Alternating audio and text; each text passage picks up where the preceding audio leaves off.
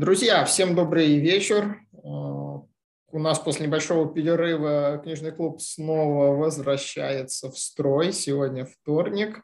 И я рад всех приветствовать. Сегодня у нас опять необычная встреча. Почему необычная? Потому что до этого у нас всегда в гостях были либо авторы книг, либо люди, которые просто прочитали ту или иную книгу и захотели ей поделиться поделиться интересными мыслями и инсайтами, которые у них возникли после прочтения. А сегодня у нас в гостях и не автор, и не просто человек, который прочитал книгу. А это человек, который перевел книгу на русский язык. А, называется она «Руководство по инжинирингу нефтяных и газовых объектов». Мы все знаем, что проектная деятельность э, в сферу Э, нефтяной, нефтяной и газовой промышленности достаточно сильно э, внедрена. Поэтому я думаю, сегодня будет всем интересно познакомиться и с нашим спикером, и с этой темой. Э, у нас в гостях Сергей Волчков, автор перевода и редактор русскоязычного варианта книги. Автор книги – это Эрви Барон. Сергей, Добрый вечер. Слышите ли вы нас? Добрый вечер, да, превосходно. Так, отлично. Мы вас видим немножко, конечно, в необычном ракурсе, практически в профиль. Да, да, да. Ну вот так у меня тут большой экран. Вот. Поэтому... Так, ну что ж, передаю вам слово, передаю вам микрофон и, собственно, да. экран, поэтому можете расшаривать слайды, рассказывать о себе, о книге. Хорошо. Сейчас так, поделиться. Да, все. А, вот что-то начинает происходить. Так. так, ну здесь мы видим только ваши рабо... не сейчас, рабочие сейчас, стола, сейчас, окно и папочку. Да. будет, да, да, да. Сейчас мы все сделаем. Файлов много. Вот, и теперь и теперь... Пока файл открывается, я могу сказать, что я э, когда-то давно имел небольшое пересечение э, с областью как раз э, нефтяного производства и нефтепродажи. Но это было так давно, что, наверное, я уже практически все забыл. это еще было... Ну, в общем, это было в конце нулевых годах 21 века. Уже больше, получается, 13 лет. Где-то больше 12 лет Так, эм, хорошо. сделайте на весь экран, наверное, э, презентацию.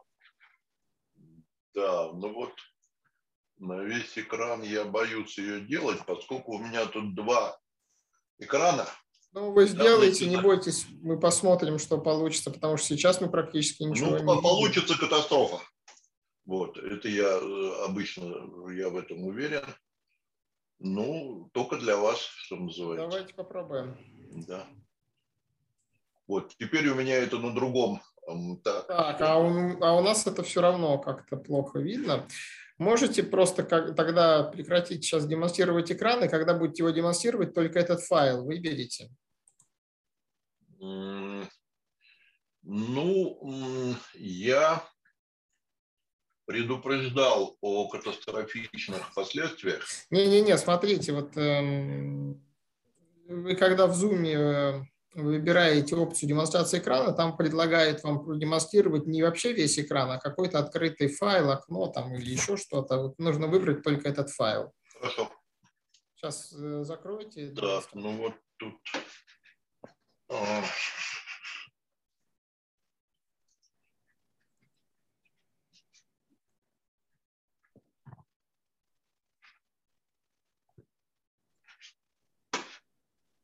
Так. Вот, наконец, я добрался до, э, до этого экрана. Так. Вот, теперь и нажимаем сейчас. демонстрацию экрана. Демонстрацию да. экрана. И, и вот там выбираете. Выбирайте открытую презентацию. Да. Так, и теперь... Во, супер. Да. А теперь во весь экран ее делайте, и да. мы начинаем. Так, во весь экран. F5 просто нажмите и все. F5.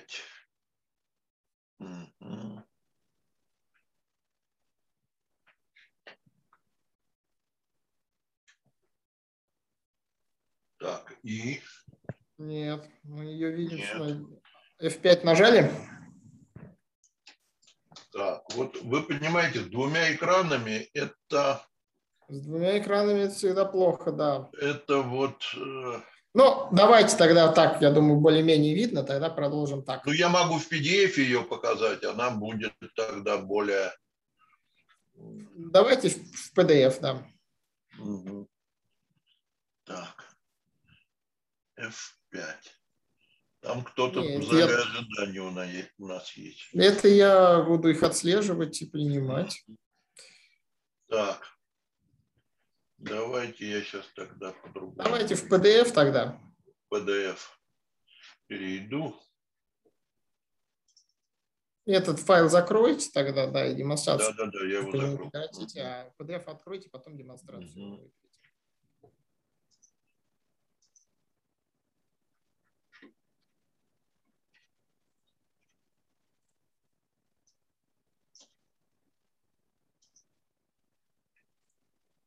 Вот таким вот образом. Не, мы ничего не видим. Ага, значит, закройте, закройте PowerPoint. Да. PowerPoint я закрыл. А, прекратите демонстрацию Нет. экрана и заново сделайте. Да, да, да, да, да, да, да, да, да, да. Сейчас это я сделаю.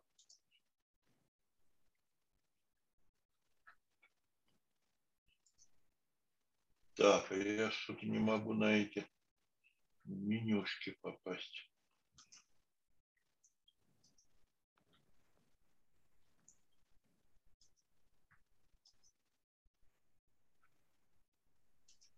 Ой. Так, сейчас.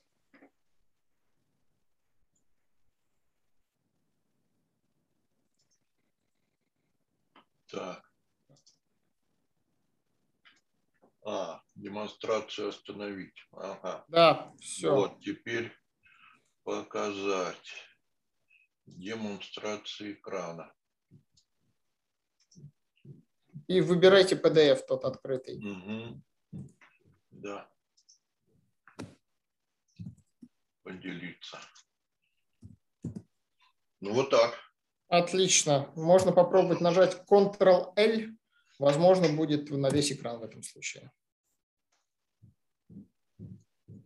Ctrl-L изо всех сил нажимаю. Ну, возможно, не будет из-за того, что у вас ну, два экрана. Ну, давайте так, начнем.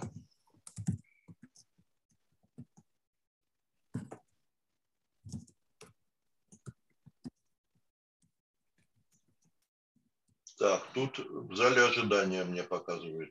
Я это, зале ожидания это я мониторю, на них не обращайте внимания. Давайте начинать уже. Давайте начинать.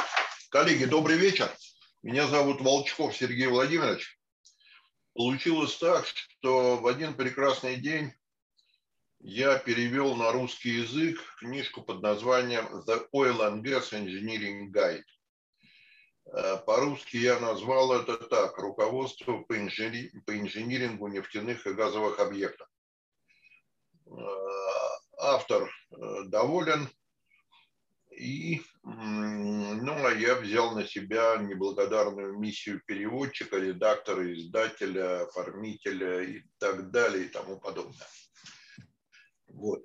Короче говоря, книжка получилась, и так, а как дальше мы нажимаем тут куда? Сергей, а можете микрофон прям поближе принести? Он у вас куда-то наверх смотрит? А, вот, увидел. все, да. Да, вот, я... Теперь отлично. Да, давно не тренировался. Надо чаще повторять. Так, два слова о себе. Окончил я то, что раньше называлось МИН ХГП имени Губкина. Сейчас это называется государ... Российский государственный университет нефти и газа по специальности сооружения магистральных трубопроводов газохранилища нефтебаз. Тут э, опечатка. Написано газохранилище нефтебаз не так, магистральных трубопроводов. Ну, получилось защитить кандидатскую диссертацию потом добиться звания доцента. Вот. Ну, а я поработал мастером, прорабом на стройках коммунизма, потом немного работал в НИИ вузах, а потом перешел на стройки капитализма, где работал на стороне а, заказчика и на стороне инженерного подрядчика в разных должностях, на разных проектах. Тут э, все это написано. Но самые такие знаменательные для меня были это Каспийский трубопроводный консорциум. Это был проект Сахалин-2 потом был проект Сахалин-1, потом был опять проект Сахалин-2, потом был Ямал-СПГ, Западная Курна-2 и много чего еще было а, на разных, в разных должностях и в разных ипостасях. И в том числе а, несколько лет возглавлял российское подразделение глобальной, глобальной инжиниринговой компании, так что посмотрел на картину мира с двух сторон, и это было полезно, потому что разные вещи видны по-разному, смотря откуда смотришь. Вот. Ну, э, отношение к книгам э, трепетное. Мне гораздо больше они нравятся, чем э, электронные экраны, любые устройства. Книгу можно подержать в руках, заложить палец между страницами, почитать, потом вернуться к этой, условно говоря, закладке, еще там что-то посмотреть и так далее и тому подобное. Ну, а потом я читаю как бы сходу вот разворот, а экран нам дает только какой-то участок. И, в общем, видимость ухудшается. Ну и, конечно, книги «Один запах» – это много. Так что книжки всегда любил и, наверное, буду любить дальше. Вот. А, позволю себе двигаться дальше. Тут вопросов, наверное, не немного, и их и не будет. Теперь об, об авторе. Вот видите его фотография. С, я ему отправил, естественно, несколько экземпляров русского перевода. Вот он стоит довольный, получил. Мы с ним очень много и долго вместе сотрудничали, и именно при издании книжки на русском языке. Много разных было организационных, коммерческих, технических и так далее, и так далее. Но в основном мы с ним занимались вот уточнением перевода и тому подобными вещами. И вот, в конце концов, он книжку получил, и вот он у себя дома стоит и, видимо, доволен, судя по улыбке. Он живет во Франции, я забыл, Шамбурси, по-моему, это называется, где-то близко к Парижу, к Большому Парижу. Он, вот здесь написано, что он окончил а, политехническую школу Франции, а, IFP – это Институт Français du Pétrole, так это по-французски у них называется – а, называется он дипломированный инженер, и пошел он сначала работать в компанию «Тоталь». И все было замечательно, но потом ему стало интересно, как же все-таки идея что-то построить, ну пусть даже реализованная в виде чертежей каких-то документов превращается в в работающий, функционирующий объект, крупный, большой. И он пошел работать э, в компанию подрядчик. Он работал на, на Технип, Сайпем и еще на какие-то компании, в том числе работал в России. Он был менеджером по инжинирингу. Много лет тому назад строили газопровод «Голубой поток». Это из Краснодарского края в Турцию. И в Краснодарском крае, я сейчас точно не помню, где это находится, была мощная компрессорная станция, которая поднимала давление газа в этом трубопроводе. Это один как бы перегон до противоположного берега, это несколько сот километров, поднимала до 200 атмосфер. Обычно компрессорные ставят ну, примерно через 100, 110, 90 километров. А тут надо было продавить газ через все Черное море. И вот, в частности, в России он работал на этом проекте. А сейчас он работает на фирму Axons – и занимается модуляризацией. Сейчас работает на интересном объекте. Это завод по производству полиэтилена в городе Усть-Кут для Иркутской нефтяной компании. Там очень интересный объект. Сущность в том, что а, модули они делают в Китае, а их нужно вести по сухому пути. То есть если вести морем, то габаритные ограничения практически или снимаются, или, ну или почти снимаются, их почти нет, или вообще нет. А здесь нужно провести по сухому пути по автомобильной дороге. И вот решает интересную задачу о том, как разбить эту большую установку, но сейчас они уже оптимальные размеры определили, у них будет 65 модулей, которые они потащат э, из Владивостока в Усть-Кут. Это, я не помню, часов 50-60 дороги. В общем, интересный, серьезный проект. Ну и подчеркиваю, что он пошел навстречу в части перевода и а, Значит, вот здесь фотография обложки. Жанр я, может быть, слишком смело определил, определил как научно-техническое издание.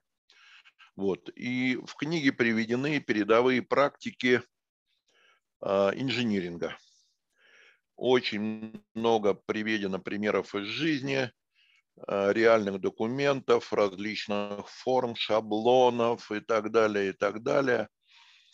И он весь свой опыт эм, очень хорошо, системно изложил, что мне очень понравилось, потому что я все эти вещи проходил на упомянутых выше проектах, но в этой книжке, пожалуй, впервые я увидел, чтобы все было изложено на системном уровне, последовательно, так, как нужно. Не кусочками где-то на бегу, а э, все как надо. Как это получилось? Однажды мне попалась статья РВ Барона, сейчас уже не помню, где-то в, в интернете – по-моему, это была публикация Society of Petroleum Engineers в одном из их журналов.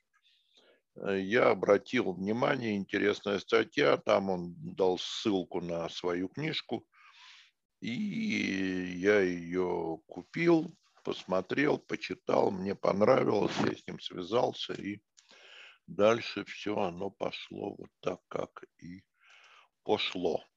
Значит, вот, собственно, издание оригинальное. У него есть веб-сайт этой книжки. Ну, правда, там он уже не очень активно его э, не очень активно его развивает, но можно вот посмотреть его РВ Барон в LinkedIn, и так далее. Веб-сайт хорош тем, что там много комментариев от разных людей и много его ответов. Ну, понятное дело, что все на английском. А в LinkedIn он ведет эм, что-то типа викторин, э, загадок-разгадок, контроль знаний и много интересной информации выкладывает. Так что, если у кого будет интерес, я настоятельным образом рекомендую посмотреть. Вот, ну здесь коротенько э, по книге.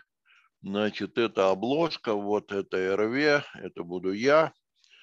А, значит, вот здесь все выходные данные и так далее и тому подобное. Вот копирайт э, Сергей Владимирович Волчков, РВ «Барон» и так далее. На территории Российской Федерации и стран бывшего, бывшего СССР э, все права мои. Так, и теперь о чем эта книга? Во-первых, хочу обратить ваше внимание на предисловие, которое подписал а, ой, забыл, как его звали, но неважно, Обри, э, директор проектов Ямал СПГ и Арктик СПГ-2 а, от компании Технип. Ну, сейчас называется Технип FMC, а сейчас называется Технип Energy. Ну, неважно. В общем, тут положительное предисловие. А, спасибо ему, хорошо отнесся а справа оглавление книжки.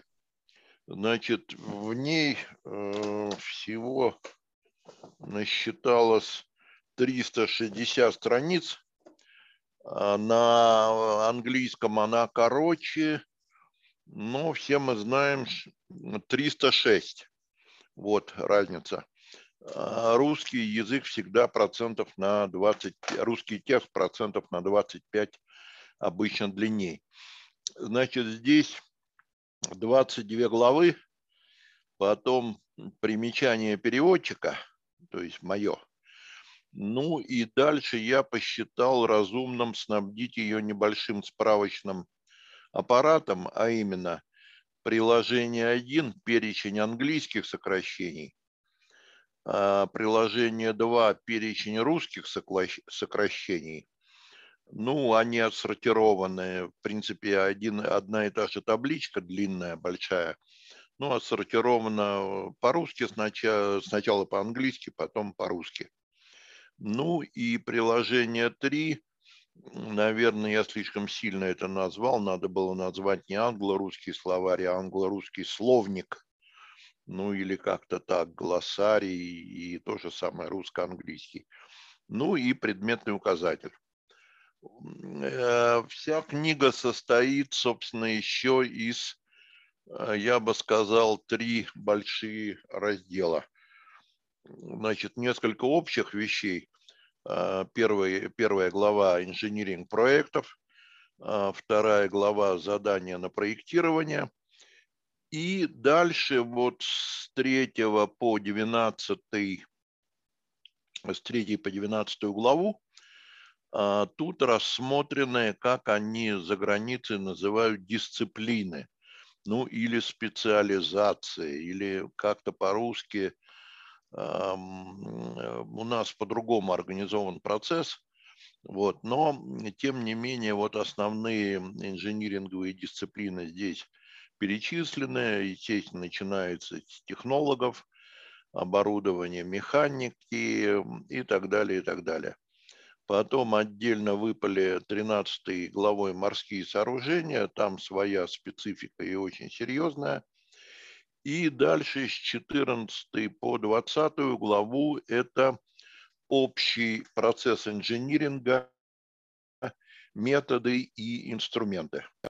Ну и заканчивается двумя главами инжиниринг на площадке, то, что называется field инжиниринг или полевой инжиниринг – и отдельная глава по э, переоборудованию или модернизация. Ну, у нас чаще модернизация, на самом деле это переоборудование.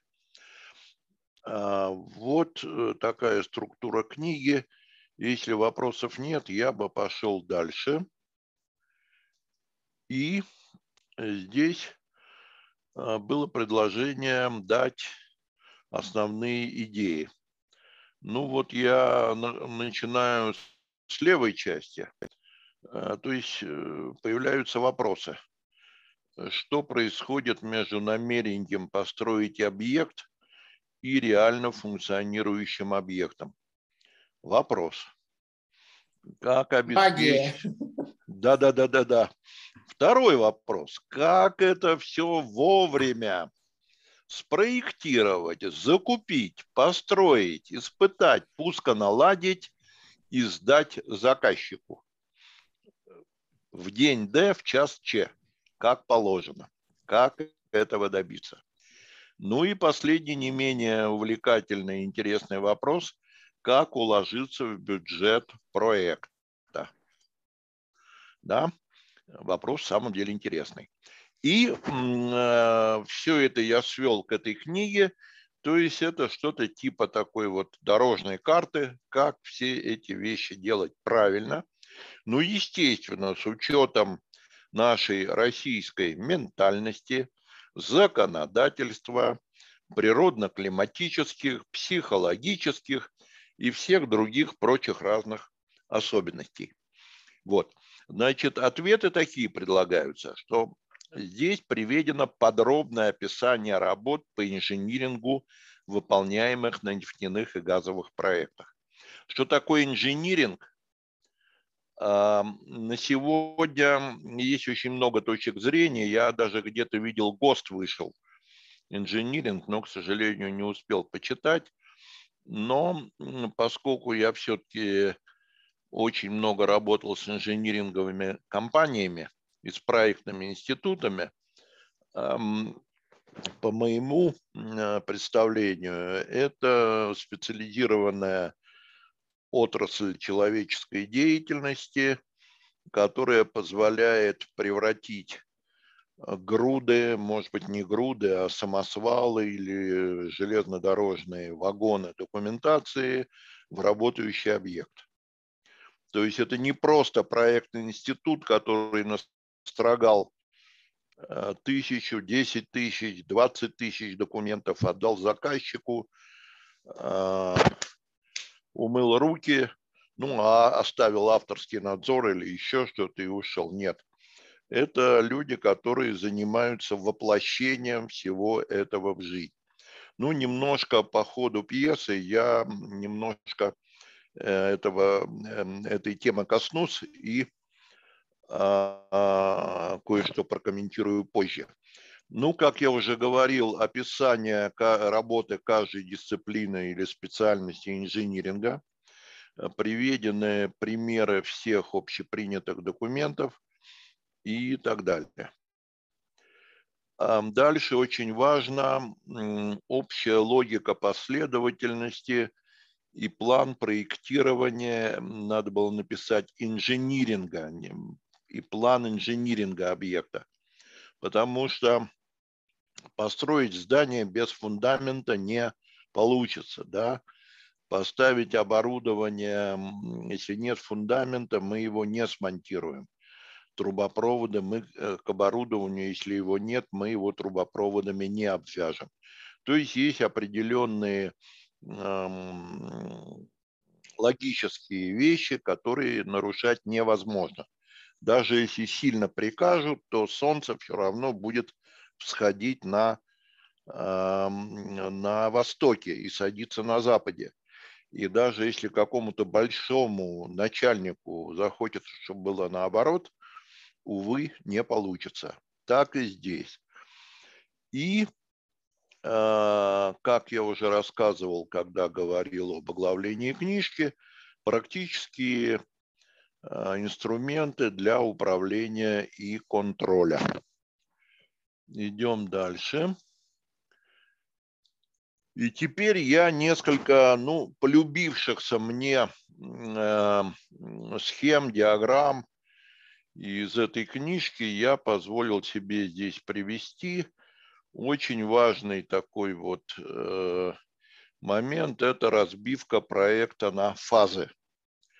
По-разному толкуют, иногда их делают 4-5, но с точки зрения инжиниринга это три фазы.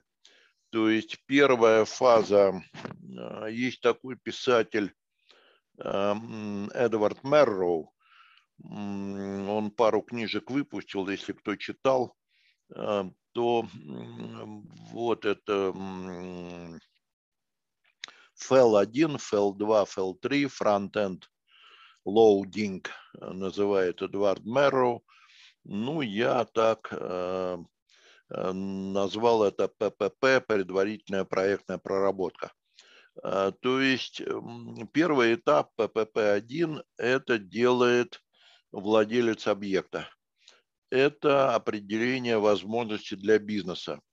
Это грубая, иногда очень приблизительная а, технико-экономическая оценка, понимание того, куда продукция пойдет, из какого сырья ее будут делать, но в случае нефти и газа понимание, что это за месторождение, как эту продукцию экспортировать, что с ней делать дальше и так далее.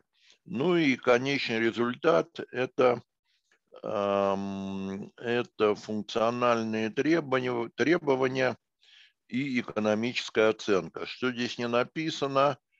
А, здесь не написано, что объем работ для следующего этапа. Потому что после того, как этот, эта фаза выполнена, то а, получается развилка. Нужно принимать решение о продолжении проекта – или проект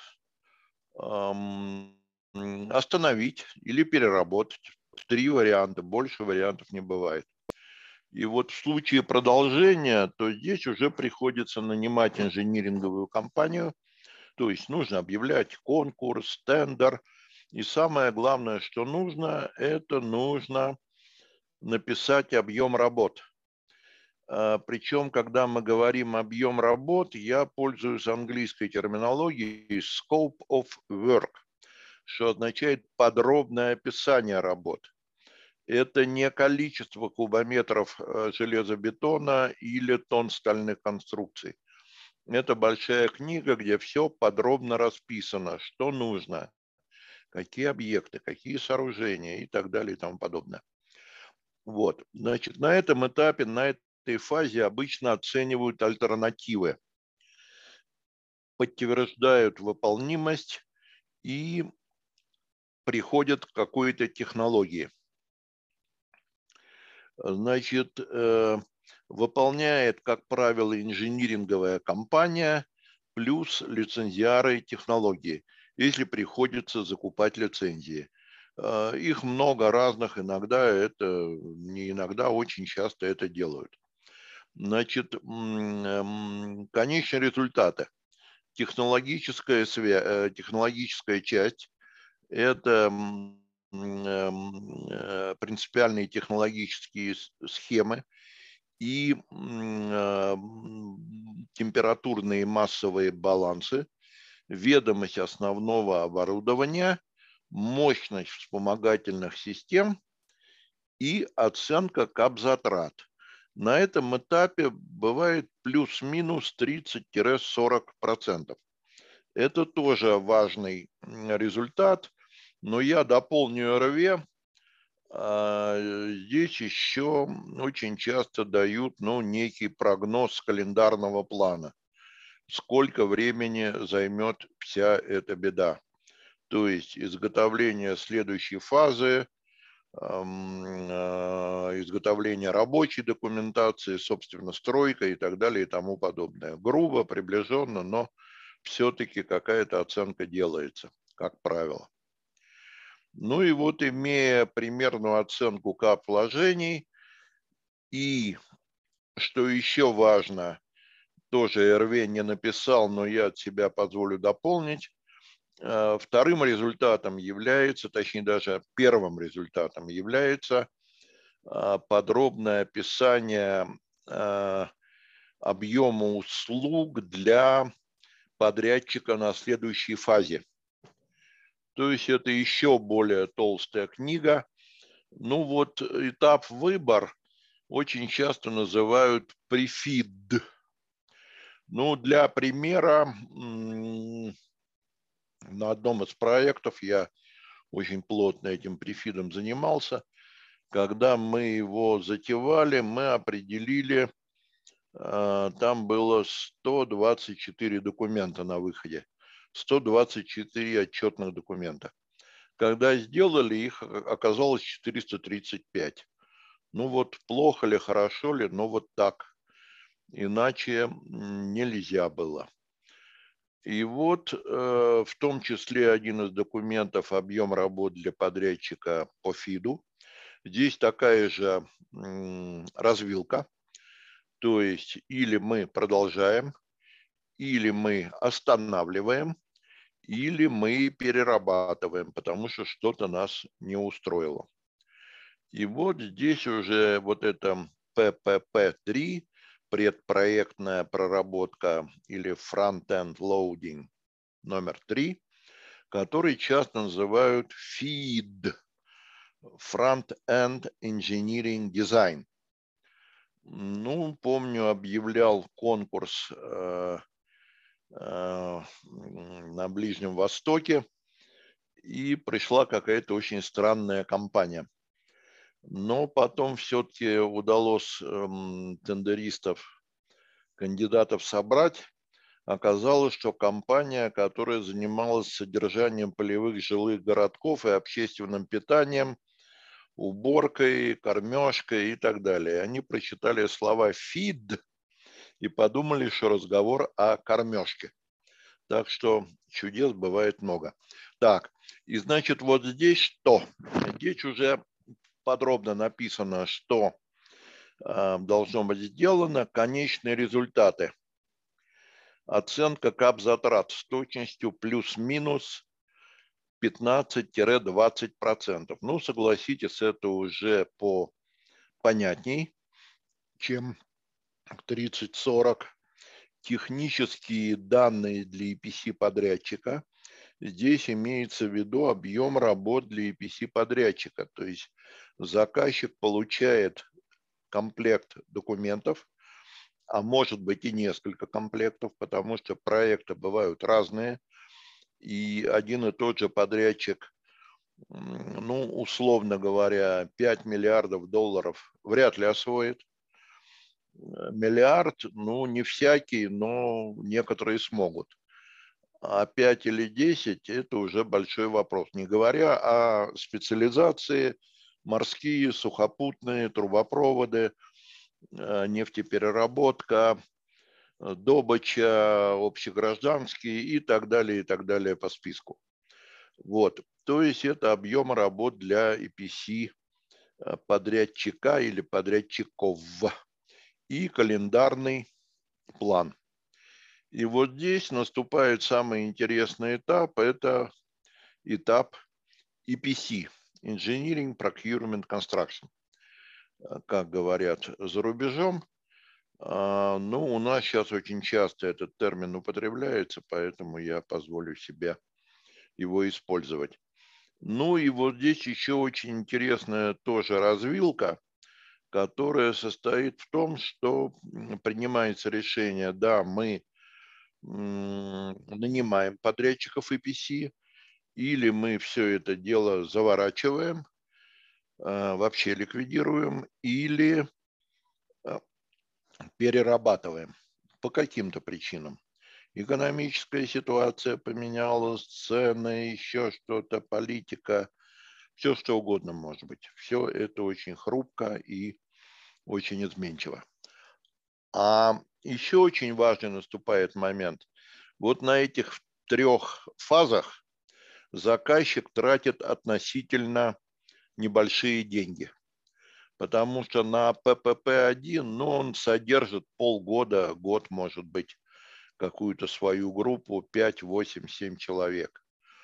Ну, на следующей фазе появляется группа от, а, инжени... от инжиниринговой компании. Там их может быть побольше, 15-20 плюс свои но для большой э, компании, которая ворочает миллиардами, эм, миллион, два, три – это, в общем, не, не такие большие потери. А если переходят на ППП-3, то здесь уже, конечно, расходы возрастают. И после этого этапа расходы возрастают кратно То есть они ракетой взмывают вверх, потому что надо нанимать EPC-подрядчиков, надо закупать оборудование, надо закупать материалы, мобилизация и так далее и тому подобное. И что очень интересно, после вот этого третьей фазы, после этой третьей фазы, влияние заказчика, оно существенно ограничивается.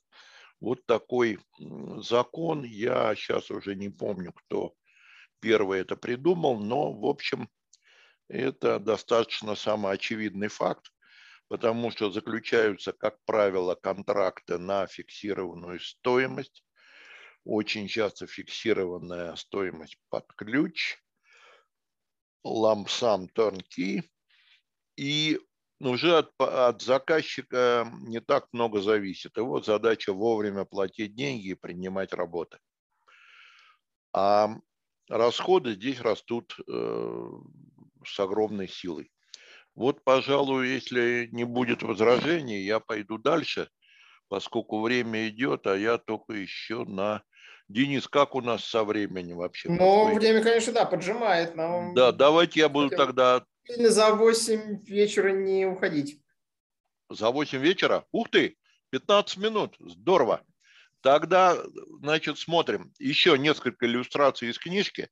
Основные блоки проекта – это из чего все вот это будет состоять. Видите, расчеты, схемы технологии, вот то, что называется PNID, я перевел как STKIP, схема трудной обвязки контрольно-измерительных, а, извините, схема технологических трубопроводов и контрольно-измерительных приборов и так далее, и так далее. Здесь все показано. И стороны.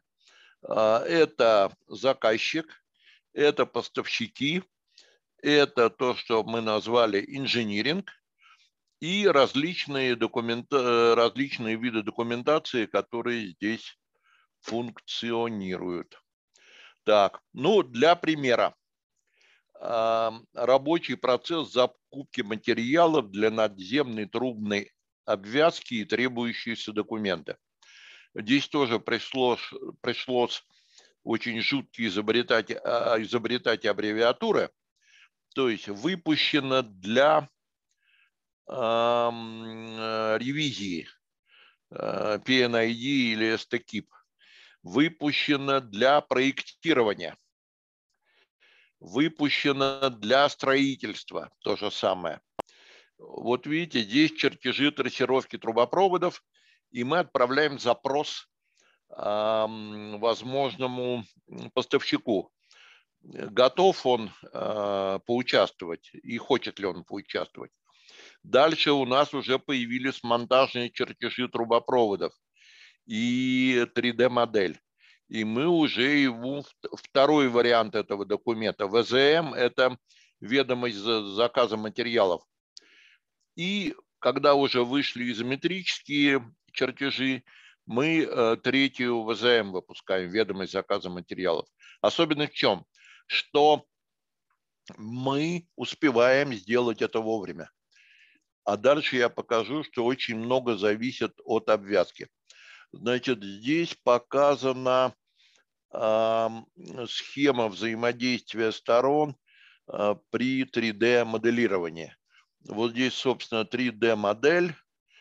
Э, первая проверка – это где-то 30%, вторая проверка – это 60%, и третья проверка – 90%.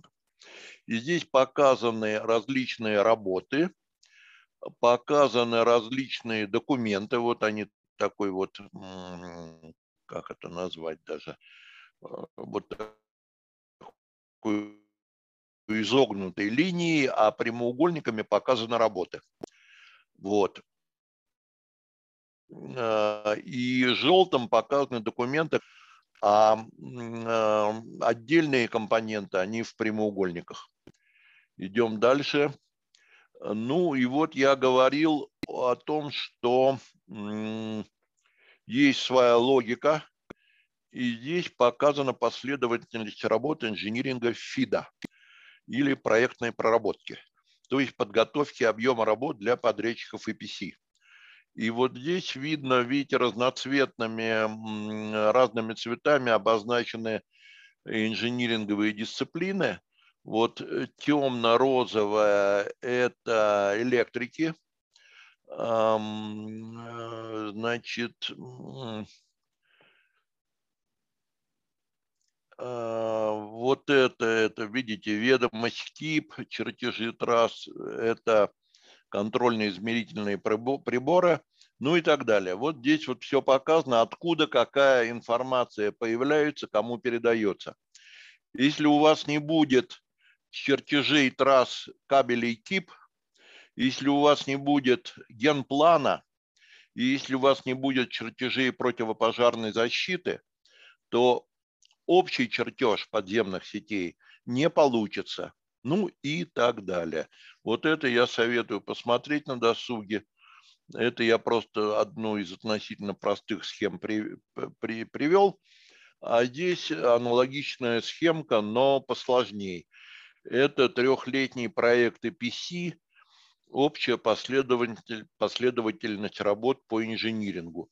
Ну, естественно, на каждом проекте все по-своему, каждый проект уникален, но все-таки общие закономерности здесь показаны хорошо. То есть вот полгода прошло, вот 12 месяцев, вот 18 месяцев. Дальше уже проект переходит, то есть он раньше начал а, строиться, но дальше уже инжиниринг приходит к ну, минимизируется в какой-то степени, а, а основной упор – это строительные работы на строительно-монтажные работы на площадке или на трассе, или на трассе и площадке. Ну и здесь показаны разные документы, откуда они идут, куда передаются. Такие вещи, как ХАЗОП, я не стал переводить и так далее и тому подобное. И тоже по дисциплинам, по разным. Вот все это дело выходит на начало изготовления трубных узлов, на 90% готовность 3D-модели э, и окончательные чертежи поставщиков на пакетированное оборудование – и все прочее. И что такое ОКЧТО? Сейчас общие... Так.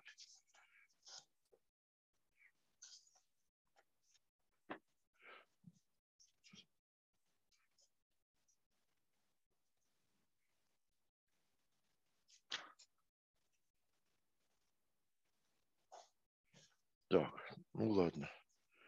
Вот. А, значит, вот, вот таких схем в этой книжке очень много а, по КИПу, по критическому пути и так далее и тому подобное. Ну и вот очень важная картинка, она относительно простая. А, значит, это вопрос о критическом пути и о том, когда будет завершен проект. Ну, Ировей это назвал законом. Ну, закон, может быть, это слишком сильно сказано, но... Так, секунду, тут у меня хочет он электричество. Сейчас подключу. Так, да, значит, смысл вопроса в том, что э, во многом продолжительность вот такого проекта определяется технологическими трубопроводами или трубопроводной или трубной обвязкой. Почему? Потому что это, во-первых, достаточно объемная работа. Второе, требуются поставки, то есть нужно заказать, дождаться, когда привезут и так далее. А третье, нужно иметь э, размерности всех элементов, которые с этим связаны. То есть крупного оборудования, э, тяжелых э, больших агрегатов, не говоря уже о всяких э, мелких макаронинках типа и электрики. Вот. И э, вот тут написано, что инжиниринг фактически начинается через два месяца после приобретения 50% оборудования. Вот. И э, начинается стройка этой трубной обвязки, как монтаж, будем точны, когда инжиниринг будет завершен. И вот это на схеме показано.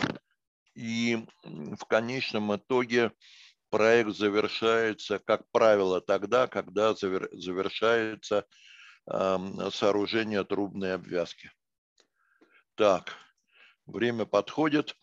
Ну вот еще по контролю подготовки документации инжиниринга. Мне понравилась эта иллюстрация. Здесь она показывает о том, что показывает, что человека часы мы тратим непрерывно. Вот это красная линия. А документы, ну, есть правила зачета или rules of credit. Допустим, документ начали делать, там, условно, 15% считается готовность выпустили документ для проверки, э, еще какая-то готовность, выпустили документ для проектирования, еще столько-то процентов, выпустили для строительства. То есть я к чему хочу сказать, что вот если мы здесь потратили там 50% человека часов, но на самом деле реально у нас очень низкий процент готовности – и когда работаешь с подрядчиком по инжинирингу, эти вещи надо очень тщательно отслеживать. Поскольку время поджимает, я иду, я иду дальше. А здесь уже РВ а, посмотрел на стройку. Уже довольно активно сейчас обсуждается эта тема в интернете – то, что называю, я имею в виду в российской части интернета, то, что называется Advanced Work Packaging. Ну, в советские времена были подобные вещи или прогрессивное пакетирование работ. Вот здесь он интересно показал, значит, красной линией показан план эм, точнее нет, э, да, красным показан план – а темная линия – это факт. Это выпуска чертежей по кубометрам укладки бетона, чертежи опалубки. И вот мы здесь видим, что, как правило, отстает выпуск этих чертежей, то есть это означает, что с марта по а, сентябрь Э, вот эти самые бригады бетонщиков, они не имеют чертежей в полном объеме. Значит, или прогулы, или простое, или еще что-то, и а, заказчику надо платить. Вот это означает э, обеспечение документации стройплощадки или прогрессивное пакетирование работ. Так, ну и я подхожу уже к заключению – Денис, нормально, да? Да. Вот, ну я несколько, нормально. я несколько идей вынес из этой книжки. А, я их разбил на две большие группы. Если вы заказчик, то а, как подготовить задание для подрядчика по проектированию или по инжинирингу. А, нужно очень четко донести до, до этого подрядчика что требуется, какие результаты и с каким содержанием. Любое, любая двусмысленность, любая серая зона, любая недосказанность, любое предположение, все будет использовано против вас, если вы заказчик. Если у вас хороший подрядчик, подрядчик вас нагнет так, что мало не покажется. И поэтому задание на проектирование – это документ колоссальной важности. Идея 2 для заказчика. Стандарт инженерного исполнения для подрядчика по инжинирингу. А, это такие крупные вещи, как этапы проектирования. Ну, я назвал шлюзы. Вот мы самый первый слайд, самую первую диаграмму я показывал, там были развилки или точки перехода. Ну, кто-то из коллег предложил мне термин шлюз, я назвал шлюз. То есть идем дальше или нет. То есть на какие этапы, какие шлюзы, какие проверки, какие методы и так далее и тому подобное. Если это будет не определено, опять заказчику будет плохо. И тем людям, которые эту работу выполняют, будет очень плохо. Третья идея. Показатели выполнения работ. Должен быть согласован формат отчета, должны быть выведены показатели о выполнении работы. И это не просто должен быть процент готовности чего-то, а должно быть прописано с точностью до грамма в миллиметрах. И я показывал, вот помните, там небольшую такую диаграммку с прямой, точнее, с красной линией и ступеньками. Вот э, тот самый пример. И идея 4 для заказчика – оценка истинного исполнения.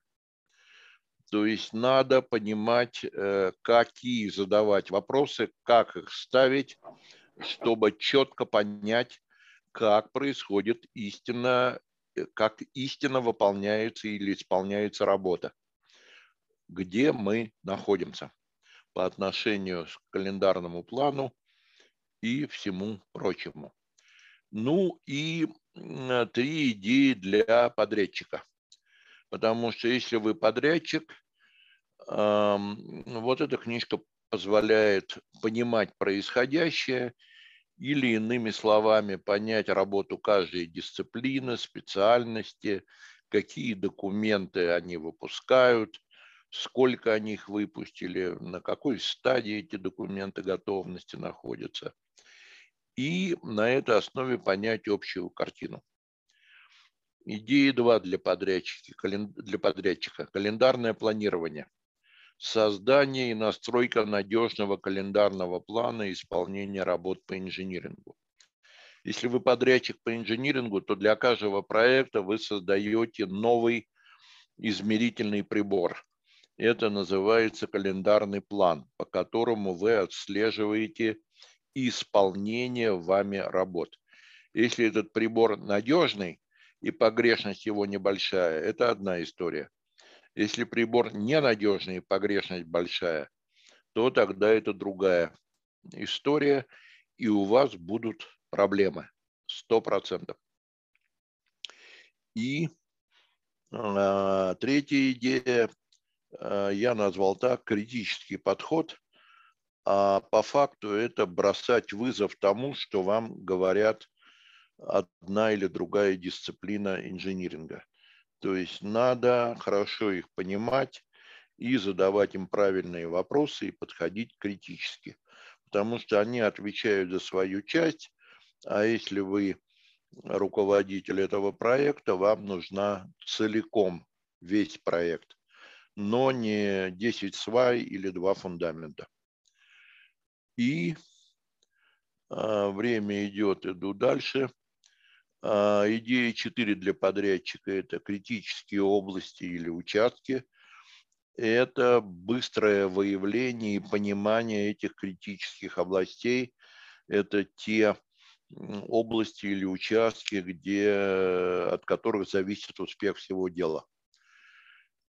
Ну и пятое – это средства контроля – внедрите правильные методы и средства контроля. Это то, о чем я уже частично сказал, вот как календарный план, точно так же э, то, что называется cost engineering или как а, контроль расходов или инжиниринг расходов. То есть у вас должен быть инструмент, который вам скажет, когда будет закончен этот проект и сколько он будет строить, стоить. Два простых вопроса. Вот. Инсайты и мысли по итогам прочтения. Значит, книга отвечает не на все, но на многие вопросы. Считаю ее полезной. Не все на 100% применимо по простой причине, что у нас есть законодательство, Э, которая некоторые вещи регулирует по-своему.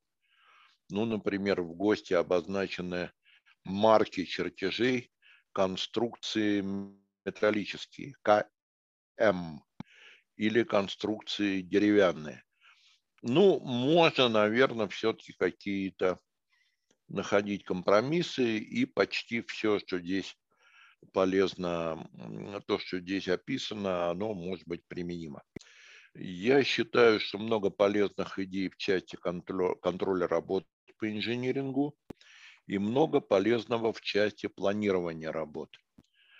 И здесь я имею в виду именно логическую схему, что делается после чего, какая информация кому поступает и так далее. Что получилось применить в жизни? Э, очень часто я строил логические схемы и на их основе строил планы. Тогда это работало. Если логики не было, никакие планы не работают. Вот, э, значит, как правило, всегда э, удавалось применять правильную систему или нумерацию кодирования документ, документации. Как вы знаете, документов десятки тысяч. И вот сейчас я очень много сейчас работаю над пакетом документов для внедрения прогрессивного пакетирования работ. И очень много а, из этой книжки я почерпнул полезного для этой деятельности. А, ну вот, подведем итоги. Значит, ну, я это уже об этом говорил. Идеи, задания для подрядчика по проектированию – стандарт инженерного исполнения для подрядчика по инжинирингу, три показателя выполнения работы и для подрядчика оценка истинного исполнения, понимание происходящего, календарное планирование и критический подход. И на этом я доклад закончил. Вот мои контакты. Доклад закончил. Спасибо за внимание. Готов к вопросам. Да, Сергей, спасибо большое. Вопросы действительно есть. Э, по-моему, их не сильно много, но тем не менее. Самый первый вопрос был, это где купить книгу? А, очень просто. Вот надо написать письмо на svолчков05 at gmail.com и написать книга, и я отвечу, и мы сорганизуемся. Ага. Я ее просто почтой отправлю, и все. И... У вас да. большое количество экземпляров? Ну, большое, небольшое, где-то 50-60 еще у меня О, осталось. Отлично. Да. Ну, да. Бонус для так всех участников. Она есть. Я ее пробовал встречи. в книжный магазин отнести. А, с какими-то там ребятами общался, но они накрутили там что-то почти раза в два. Там, тому, этому, третьему, четвертому, и цена у нее взлетала до небес. Мне это показалось неразумным. Понятно. Ну, отлично. У нас получается бонус для всех участников нашего вебинара, нашей встречи. Это вот если вы напишите Сергею на адрес, который он да. проговорил, вы получите эту книгу. Так, и еще вопрос от Дмитрия Тимакова. Добрый вечер, Сергей Владимирович. Раздел электроснабжения содержит информацию о системах накопления... А, э, вопрос это, собственно. А, раздел электроснабжения содержит информацию о системах накопления энергии. Energy Storage System. Ищу любую информацию по системе накопления энергии в нефтяной отрасли. Приведен Нет, да, да. e-mail. Могу вам его отправить?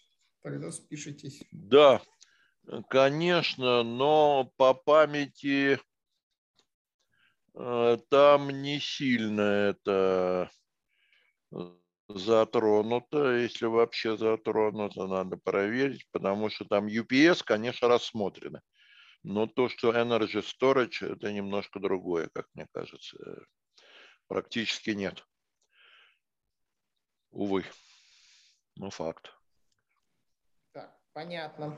Ну, тогда больше вроде бы вопросов нет у нас. Вот. Э, благодарят за э, отличнейшее э, представление книги. Очень интересно было. Я тоже что-то вспомнил, что-то что не понял, но мне было тоже интересно.